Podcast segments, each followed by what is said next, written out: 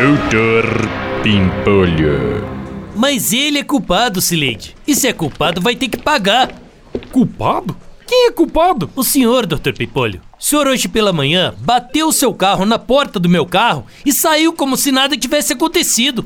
E eu? É, Dr. Pipolho. Eu tava olhando pela janela e eu vi tudo. O senhor bateu na porta do meu carro, aí o senhor foi pra frente, estacionou na sua vaga e foi embora, sem nem olhar pra trás se tinha amassado ou não. Ah, não, agora que você falou é verdade, meu.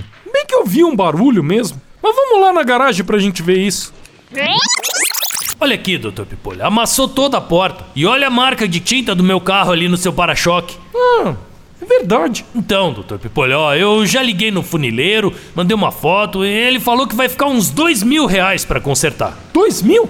Peraí, deixa eu ligar no meu funileiro. Alô, é da concessionária? Custa pra pintar o para-choque da Cayenne nova? 30 mil? Tá, obrigado. Então, Valdir, como seu carro tá parado fora da vaga, né? Tá com a roda aqui em cima da faixa amarela, e por isso eu bati nele, eu acho que você que devia ter que pagar o conserto do meu carro. Eu? Brincadeira, Valdir. Ô, doutor Pipolho, que susto. Ah, relaxa, Valdir. Vamos fazer assim, ó. Cada um paga o seu. Que tal? É. Hum, se deu bem nessa, hein, Valdir? Hã? Dois mil ficou de graça pra você, fala aí, meu. né? Doutor Pimpolho.